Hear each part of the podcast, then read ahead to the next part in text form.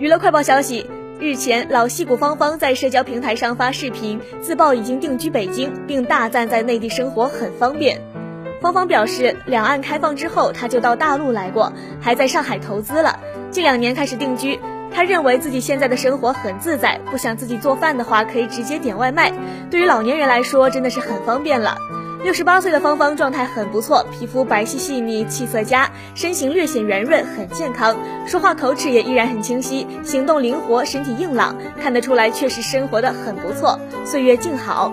据了解，芳芳是台湾的传奇演员，曾参演《京城四少》《转角遇到爱》和《少爷当大兵》等热门影视作品，演技实力十分出众，被知名话剧导演评为天才型的演员。